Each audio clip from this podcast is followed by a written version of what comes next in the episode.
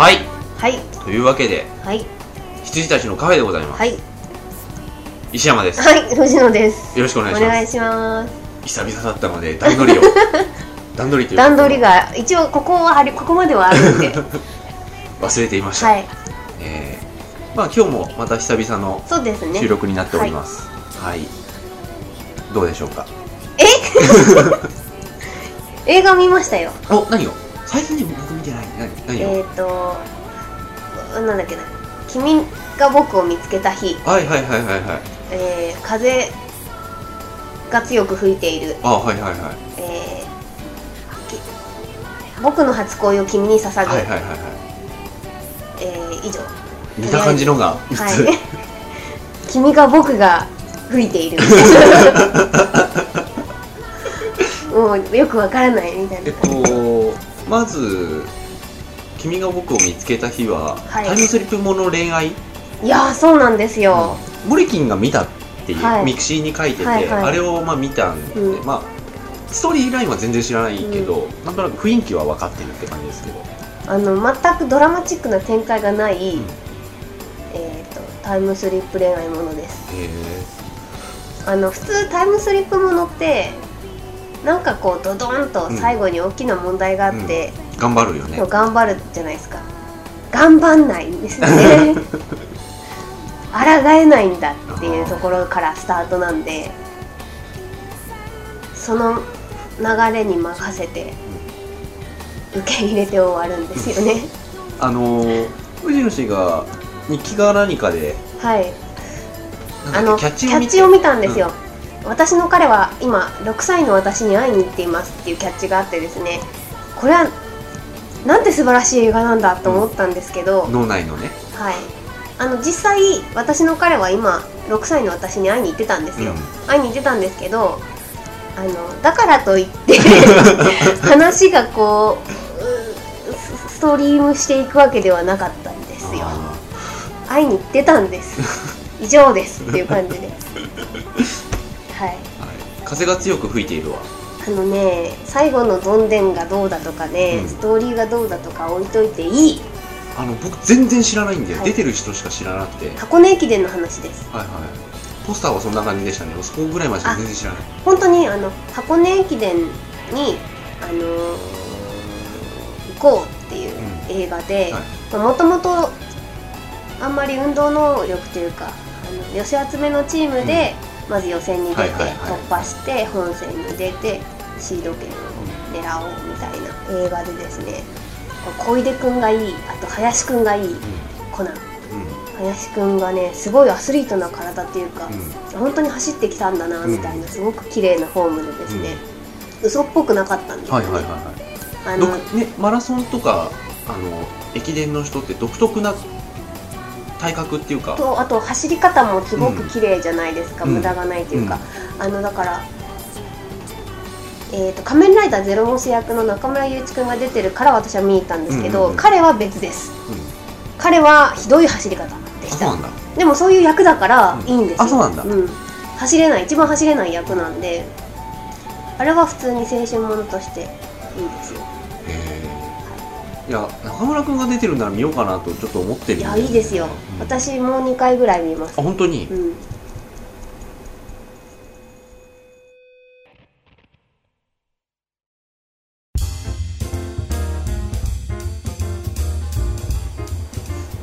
はい。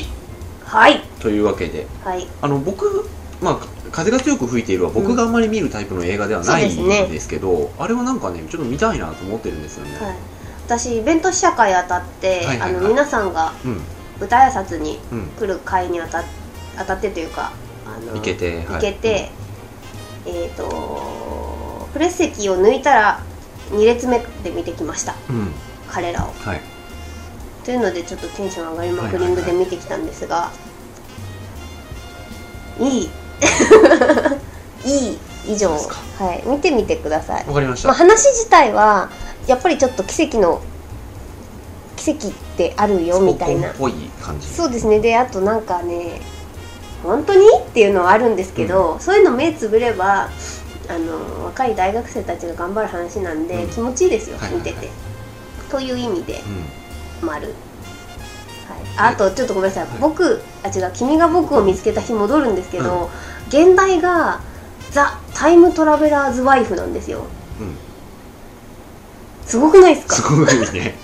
そりゃタイトル変えるわと思って。あのエンドロールでドーンって出てきたんですけどあ奥さんが主役だったんだと思って、うん。タイムトラベラーズの妻っていう、あそうあのーキャッチはそうだよね。奥さん視点なんだよね、はい。ただ主人公はバナ。だよね、はい。バナね。バナ脱ぐよ。森キムも書いてましたけど。バナすぐ脱ぐんだよ。服はね持っていけないらしいですよ、うん。タイムトラベルに。わかるけど、はい、うん、全全裸スタート。シュワちゃん。はいダダスタスタダダ す「す」入れるのがすごいね。小さい「つ」じゃなくて。ハイハットを。大丈夫ですか？自分で言ったんですからね。コーヒーをコーヒーを期間に。はい。あともう一つ何でしたっけ？最後えっ、ー、と「僕の初恋を君に捧ぐ。これがね一番わわかんない。全然知らない」えっ、と岡田将生と井上真央ちゃんの、うんはい、えー、と平井堅が歌を歌っているう「僕たちの恋愛にはタイムリミットがある」というやつでですね。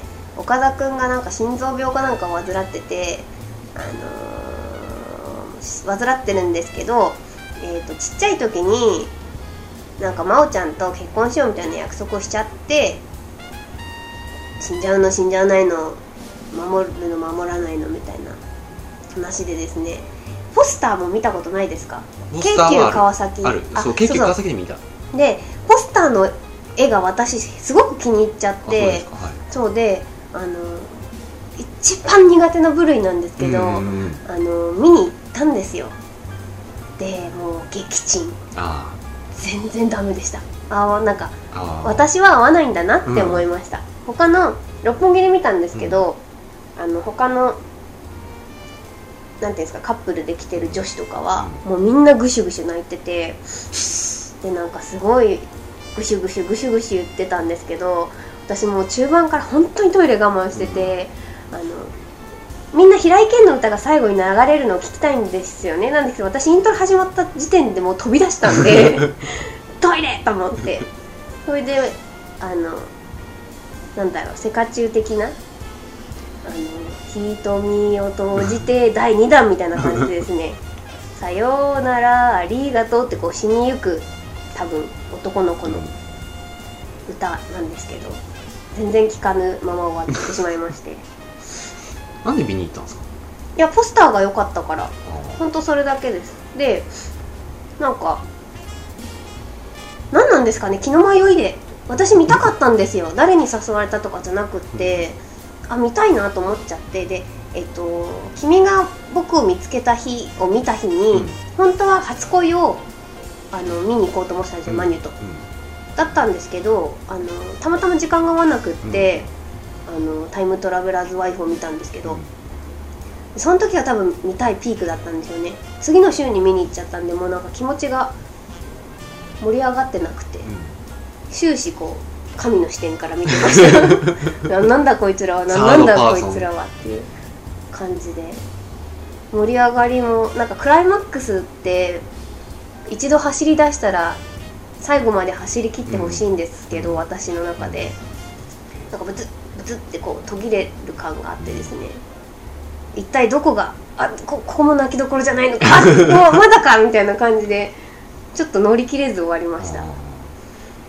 なんかあの手のいや、まあ、あの手のってどこまでをややるのかわかんないですけど、なんですかこう恋人が死ぬ系というか、んそう。消えちゃう系とか、あの中で唯一良かったやつ、はい、日本映画に限はいはい。定しますけど、唯一良かったやつが唯一良かったっつってる割に名前忘れちゃったんだけど。はいはいはい。えっとあれ。あの伊藤英明と三村の伊やつ。藤英明と三村？あと工藤館が役者で出てる。海猿しか出てこない。ええ。あのーその時は彼によろしくじゃなくて。はあ。のもともと舞台だはいはい。ったやつの映画化で、あのその舞台の名前も忘れた。舞台今ここまで出てかかってる。あのあれですよ。タイムスリップしちゃうやつやっぱり。三村が聞いちゃう系ですか？そうそうそう。へえあ。頑張れこの胸いっぱいの愛をみたいな感じ。あそれじゃないんですか？だと思う。なんかしっくりこないなそんなのでもあったような気がします。あれだけはいい。うーん。あクロノス・ジョウンターのなんとかっていう舞台の映画化うん。多分モリキンとかはもう分かってて見たって仕方ない。すみません多分私分からず。分この胸いっぱいの愛をだと思う。はいはいはい。あれだけ良かった。へえあれだけ良かったっすわ。うん。伊藤英明だけど良かったよ。伊藤英明ね。ジョシュと同じような匂いがする人、うん彼ですよ。あの伊藤英明はまあいいんですけど、うん。普通のなんか優しそうなお兄さんで出てるんだけど、伊藤英明の子供の頃はいはい。のにその三村が、まあ、お姉さんチックな感じで近所に住んでて、うん。その人が初恋の人だったみたいな。うんうん。でそこに自分が行ってなんかよくわかんないまんまにそこでバイトすることになっちゃってみたいな。知ってる気がするぞ。あのうん。普通にやってた。あ知ってる気がする。ポスター思い浮かびま工した。藤館そう工藤館が役者でだ知からってる気がする。あ あれじゃん。えなんかオムニバス形式じゃなかきったですか？じゃないじゃない。一本一本。あれ？なんか結構群像劇ですよね。群像劇。館も群像劇なんか勝地涼君とそう。あ何人かが一気にトラベルしそうそうそうちゃう。やつあ飛行機事故で。このこの手繰り寄せ感 飛行機事故で、はいはい。その飛行機に乗ってたら、はいはい。着いたところがもうそのタイムスリップした後のところだったんですよ。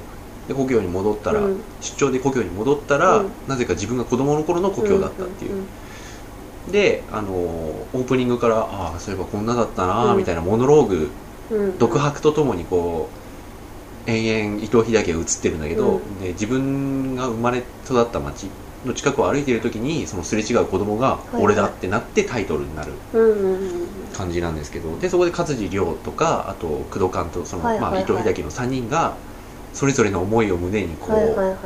あそれはでも私見てない見た気がするんだけどもう覚えてないから見てないとして、トレーラーを見た感じ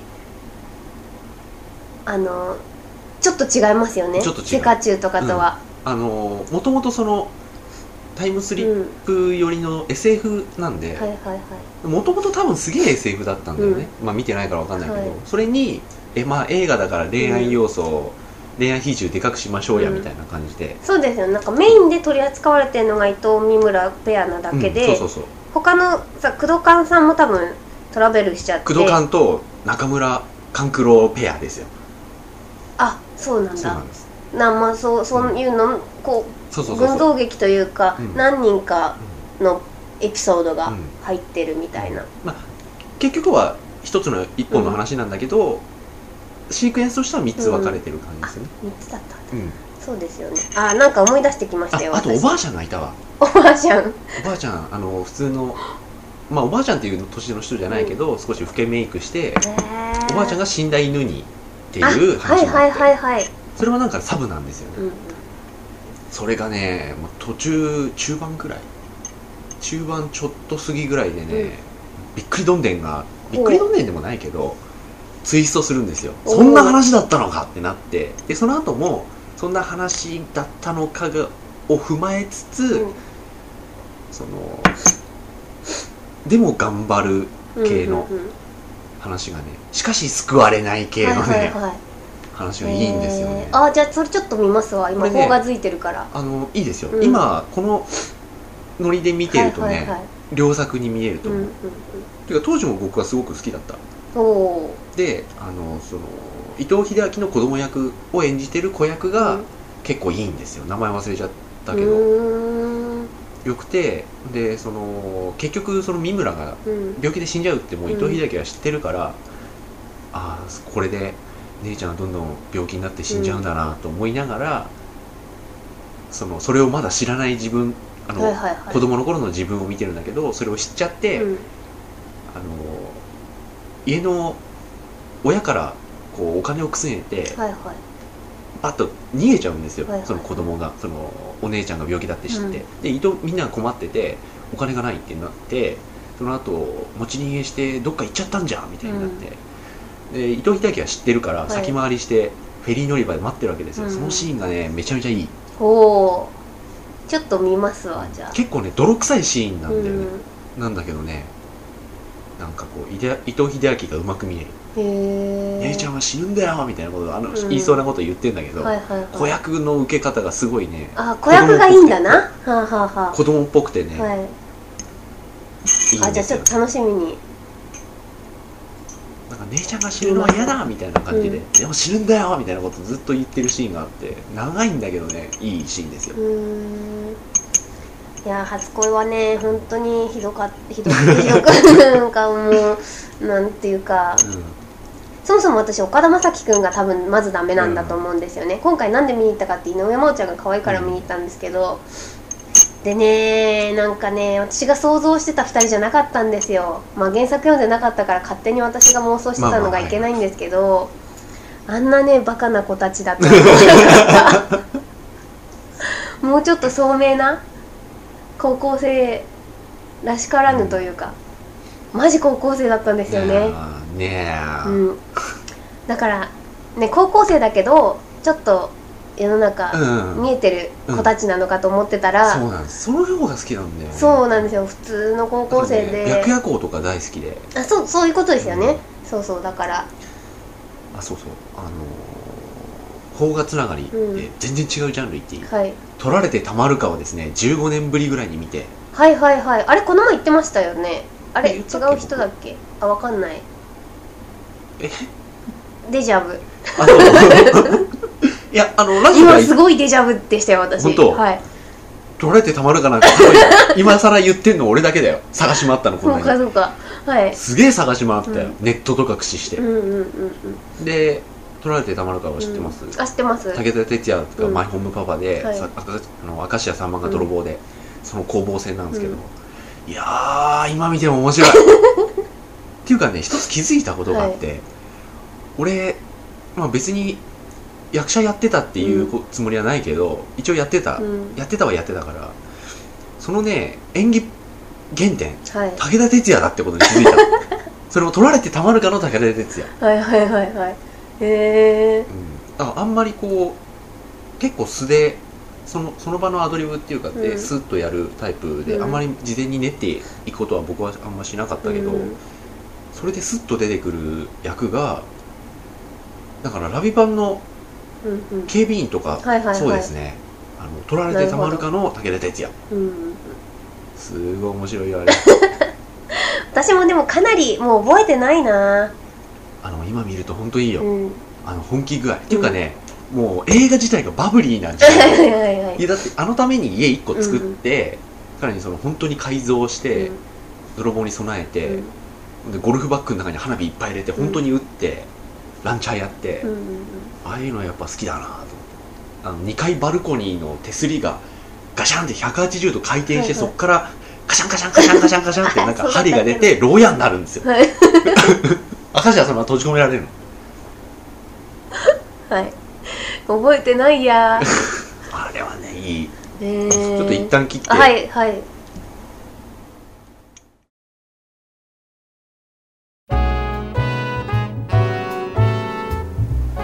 はい。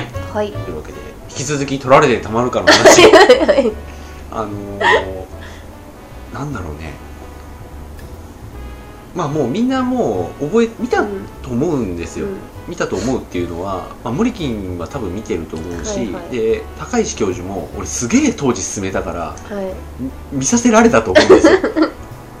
またあのもう見た気になってる病かもしれないじゃない。僕は確実に見せたあれは。ああのー、なんで覚えてるかっていうと、うん。武田鉄矢が木を放つシーンがあって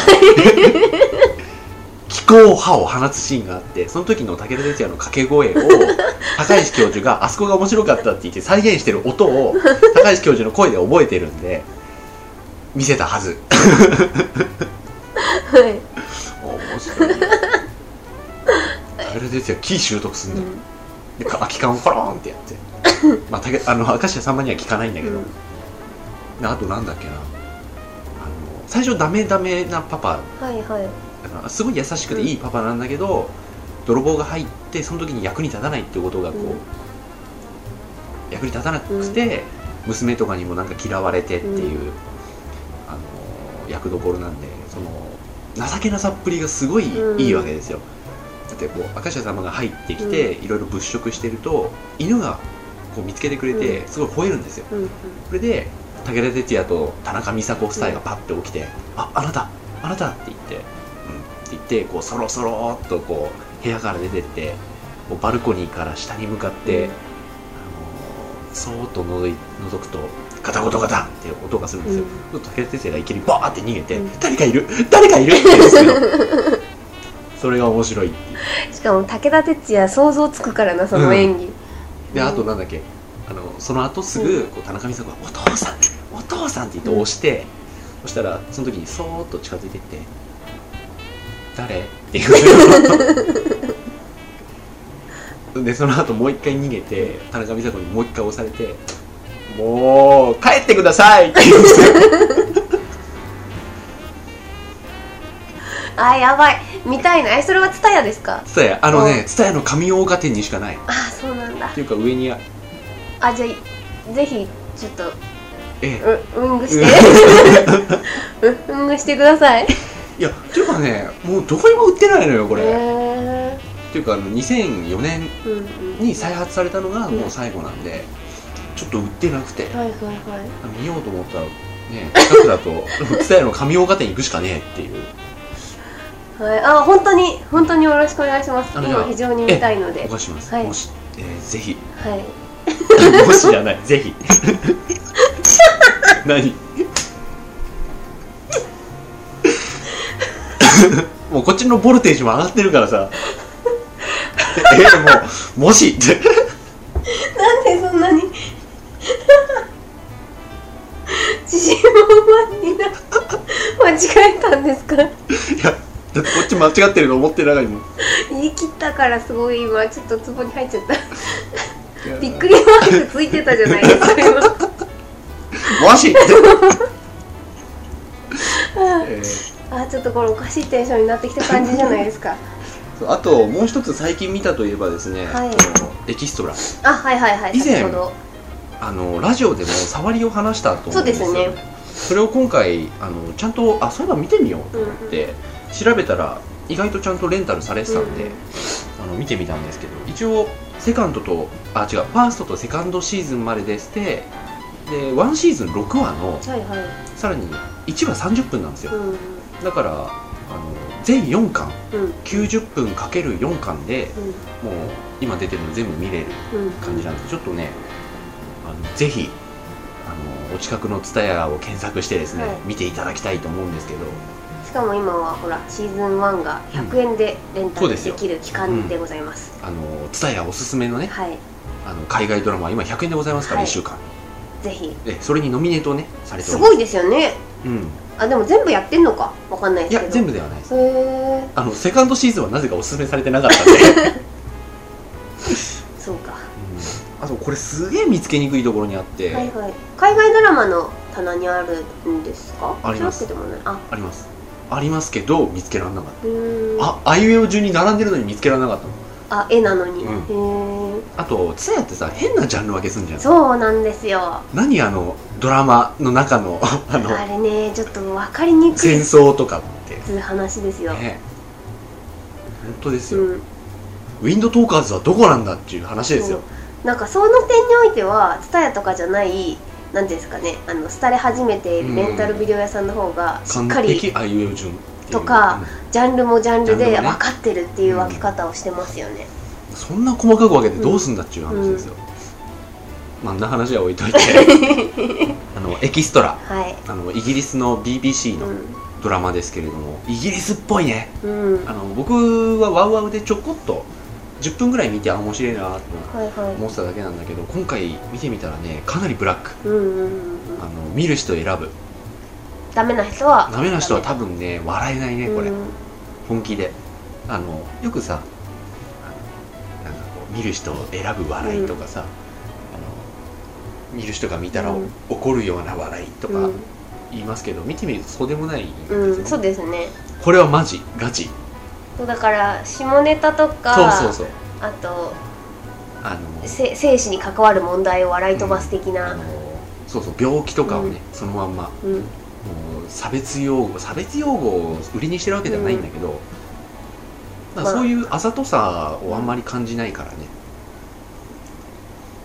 はい。実写でシンプソンやったみたいなもんですよ。ああそれ分かりやすいですね。あとそうデビッド・ボーイが出てて、うん。俺知らなくて、はいはい。デビッド・ボーイも、まあ、一応イギリス人なんでうん。出てて、で、まあ、男女の、あのー、2人うん。のエキストラが主人公で、うんうん。毎回毎回こういろんな映画に行ってはそのスターとなんか一悶着あるみたいなうん。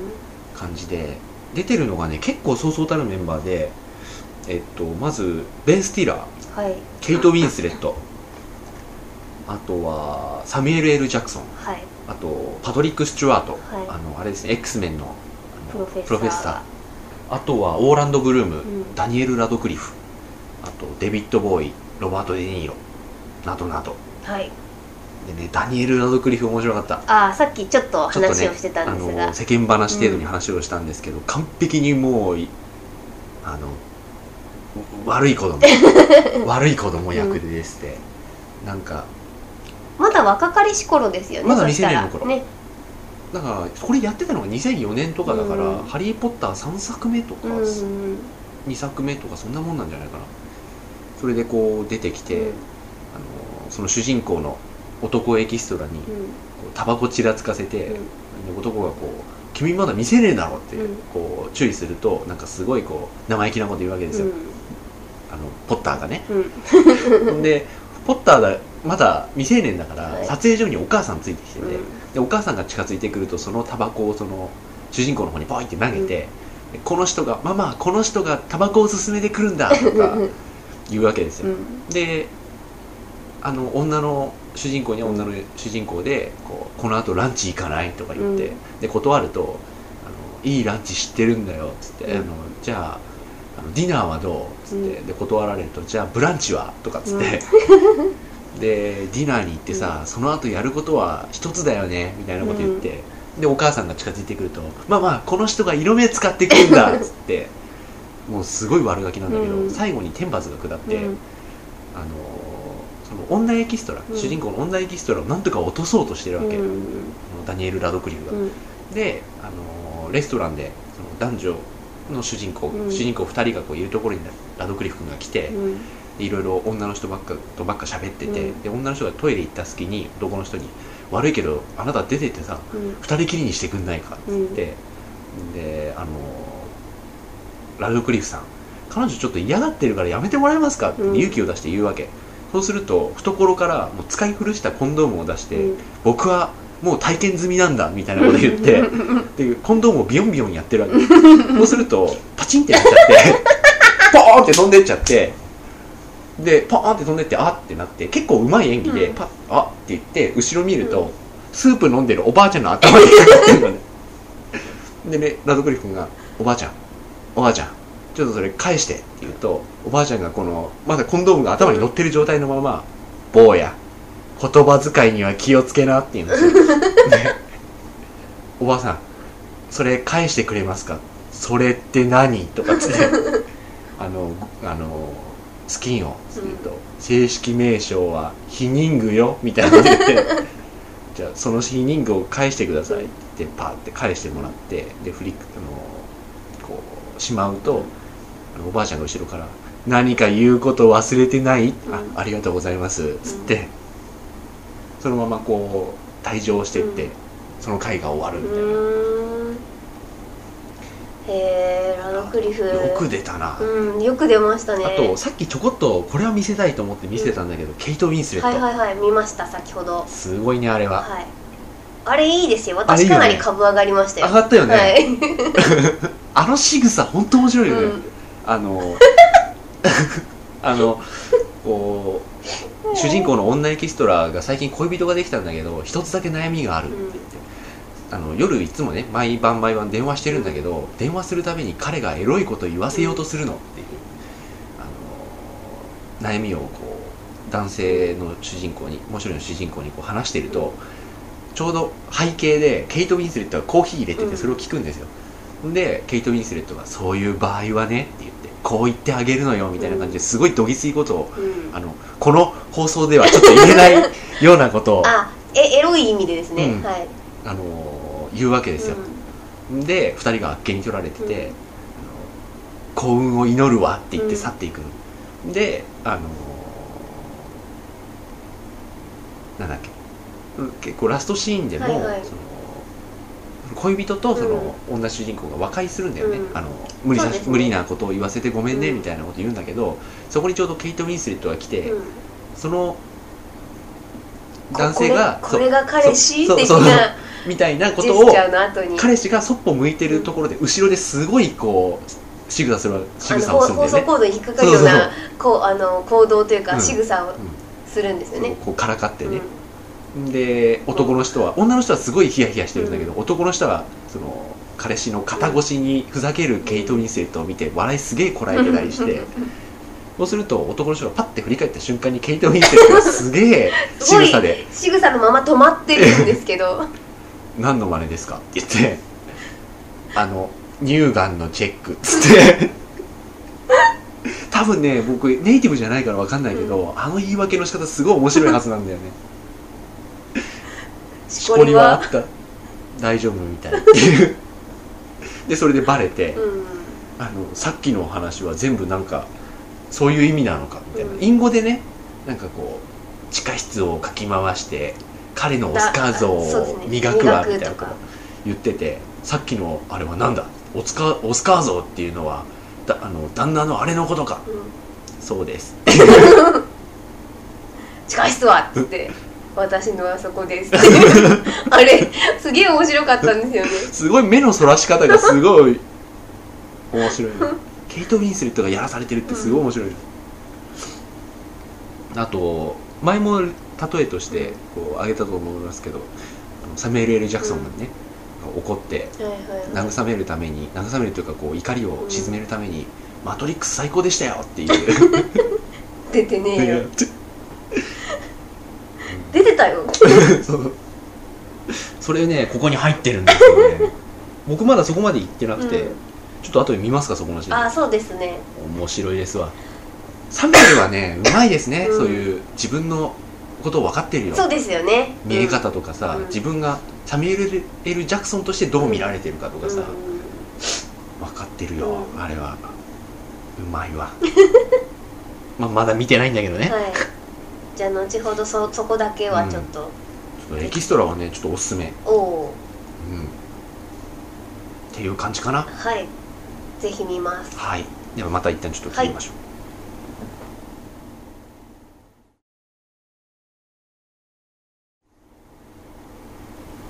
はい。はい。ああとねエキストラで面白かったのがね、はい。あのイアン・マッケラン。うんうんうん。のはいはいはい。あのロード・オブ・ザ・リングのマーリンだっけ？あそうです。マーリンの。し白いそうそうそうそう。白い魔法使いのあの人がね、あの人ゲイじゃん。はい。際どいネタでね。あやるんですか？やる。へえもうねよく出たっていう。へえでもあの人すげえオープンでオープンでね。なんかパーティーとかにもね、か彼氏つきつ連れてきたりとか、ん。なんか、まあなんか突っ込まれても多分全然いいタイプの人なのかな、うん、あのね、うん。あのそのエキストラの人がもうエキストラ嫌だっつってセリフがある役をとにかく欲しいってずっと言ってるんだけど、はい。はいそしたら分かったっつってそのエージェント使えないエージェントが、ようやく一つまともな仕事を取ってくるのが、そのイアン・マッケランが演出する舞台、で、あのーあイアン・マッケランなら箔がつくしうん。舞台なら、あのうまくやればあの箔がつくからいいよっつって二つ返事で受けてうん。行って、脚本見たらゲイ画なのよ。はいはいはいはいはい。ゲイ舞台で。うんうんでちょうどその時ね他の別全く別のあれで、同級生とうん。再会するんだけどなんかゲイ疑惑かけられるのね、はいはいはい。最初は、ま、あの冗談だったんだけど、その劇にその同級生が聞きあの聞きつけて、うん。初主演だってみたいな感じで見に来ちゃうのね、でそれがもうゲイうんうん演劇だからあのちょっと慌てふためくわけ、で客席とかでこうランニングで短パンでこうダッダッダッダッダッって走ってきてなんかこうあの海岸の音とか流れてそこに体育座りして2人で「綺麗な夕日だね」とか言って「あそうだね」ってパッてその客席にいる自分の同級生見るとすげえってなってすごい顔しててでねもう耐えきれなくなってもう2時間ぐらい演じてるんだけど最後にあの本番直前にイアン・マッケランが楽屋に来てあのちょっと考えたんだけど、うん。最後のシーンさキスした方がいいよっていうわけ、いやキスはやめときましょう、うん。そこは抑えた演出がいいんですようんみたいなことを言うんだけど最終的にはあのキスさせられることになっちゃって、でその相手の男優が「何々ジョン愛してるよ」みたいなことを言うと、その主人公も「僕も愛してるよ」っていうふうにこう返さなきゃいけないシーンがあるんだけど「こうジョン愛してるよ」って言われた瞬間にもういたたまれなくなって「これあの芝居だからな」って言っちゃう。の 芝居だから。僕も愛してるよって言ってその後キスしようとすると「ちょっと待て」っつって「あの聞いてない」って言っちゃう。のもう。ほんでそれでも迫ってくるからどんどんこう押されながら舞台袖にだんだんこう追い詰められていくのよ、うん。そうすると舞台袖から手が出てきて グッて頭持つのねでパッて見振り返るとイアン・マッケランがこうや魔法を唱えるかの形相で頭をグッて押さえてんのへそれでもういたたまれなくなって「やめてくれ!」っつっちゃってあの本当に申し訳ないけどもうやってらんないからこの後ねあのこうなってこうなってで2人はこう好きになってた男の人がいるんだけど実はその二股であの人はいたたまれなくなって自殺しちゃったっていうオチなんですって言っちゃって みんなシーンとするっていう。えへえ面白い。うん。イアン・マッケランうまいね。うん。てか怖えよ。怖い怖い怖い。あのシーン怖い。グッて振り返るとこうなってる。台本を片手に持ちながら それすごい怖いな。は面白い。いはいはい。短いながらねやっぱ面白い、うん。これは。僕は大好きです、ぜひエキストラ。うんおお分かりました。100円だし。ちなみにエキストラで検索するとねもう一つあの全然違ううんうん。エキストラっていう洋画と、はい。あとアジア映画でエキストラっていうのがあるんで、はい。騙されないいようにします。シーズンなんかファーストシシリーズとか、はい。セカンドシリーズとかついてる方はい。わかりました ぜひ。はい見ます。はい。まずでも取られてたまるかを見ます。あそうだよね、はい。あとこの胸いっぱいの愛。あそうですね。それ多分ね間違いない気がしますタイトル。多分。うん、うん。それだと思います。はい。はい。ということで。あそっか。これはエンディングですね、エンディングでございました。はい。ありがとうございました。おやすみなさい